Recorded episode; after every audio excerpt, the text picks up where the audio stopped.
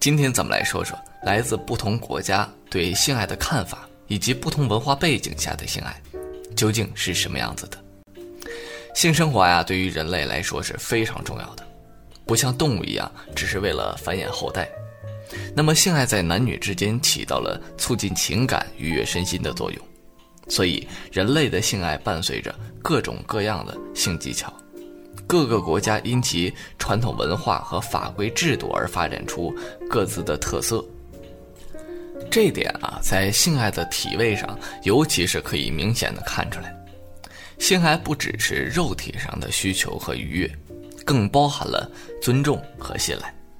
有些国家的性爱是平等对待的过程，有些则仍停留在压抑暴力的阶段。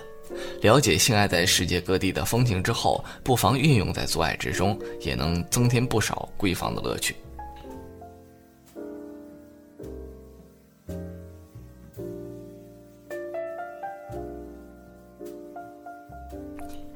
第一，咱们先来说说中国式性爱观念呢，在中国现代社会里，通常是被扭曲认为是不洁或者是污秽的。但是，不少中国古代的性学书籍中，却提到了不少正确的性知识，不但强调房中术的重要，更认为男女要同乐，要注意卫生，而不是只顾自己一时之快。书中对前戏的描写也颇为详尽，包括爱抚、拥抱，而且男性必须在女性产生性兴奋的时候，才可以进入性交。与现在大家啊谈性色变，真是态度有天壤之别。中国式的性爱呢，有很多是仿真动物的姿势，比如说鹤交颈，是由男方呢坐在椅子上，女方坐在男方的腿上，双手环住男性的颈部这个姿势；而虎交尾呢，就是所谓的后庭花的姿势，女性跪趴在床上。而男性从女性的后方进入。另外啊，道家在男女性爱上有一套自有趣的说法，即阴阳调和，采阴补阳，即采阳补阴。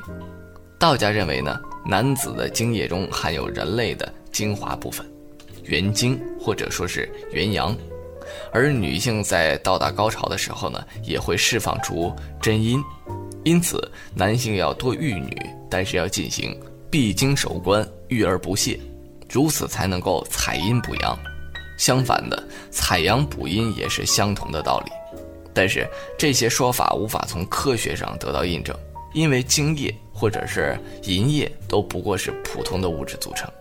例如，精液啊是由精子和精液浆所组成，精子是人类的生殖细胞。精液浆呢，则包含碳水化合物、无机盐、酸镁、钾等等，而这些呢，能从饮食中摄取得到。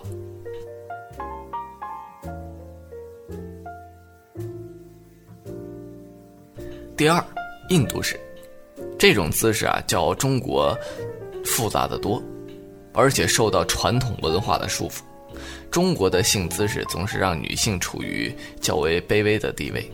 而在印度式的性爱中呢，两者是受到平等对待的。他们认为女性在上位是一种非常虔诚的姿势。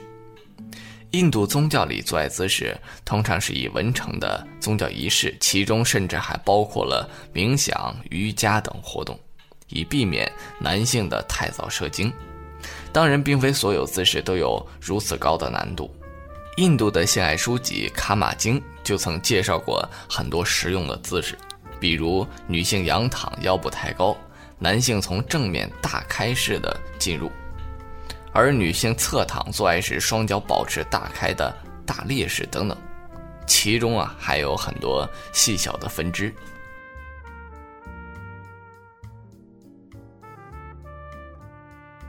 第三，南斯拉夫式。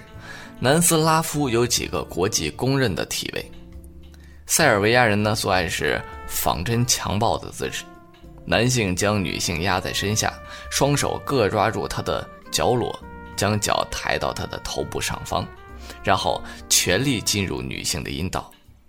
而相对他们的不一样呢，克罗埃西亚人的性爱可以说是女性的一种娱乐，先来一个精心的舌澡，然后女性再慢慢跨骑在男性身上进行性交。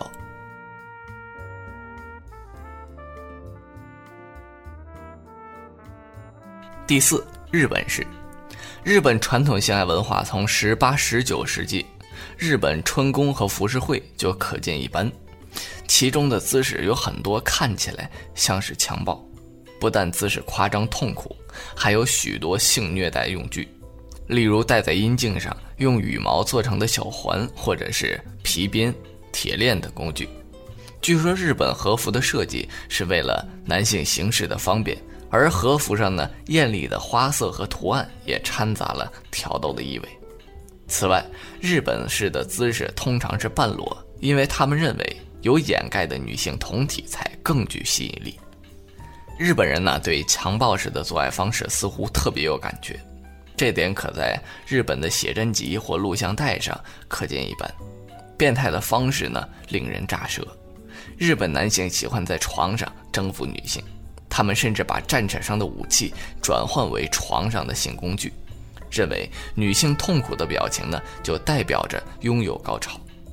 其实，性爱应该是建立在两性和谐之上，追求双方共同的愉悦。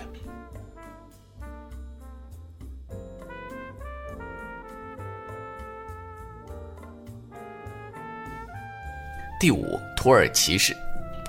土耳其帝国皇帝是在庞大的官吏组织中位于金字塔的顶层，他圣洁的生活，并且每次做爱都要被记录下来。他通常会花费相当多的心力在帝国中，直到自己有能力统治，又或是下一位即将被压抑的继承人继位。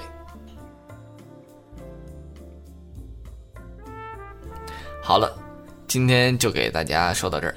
本期的节目到这里也就告一段落了，我是你们的好朋友李二狗，咱们下期再见。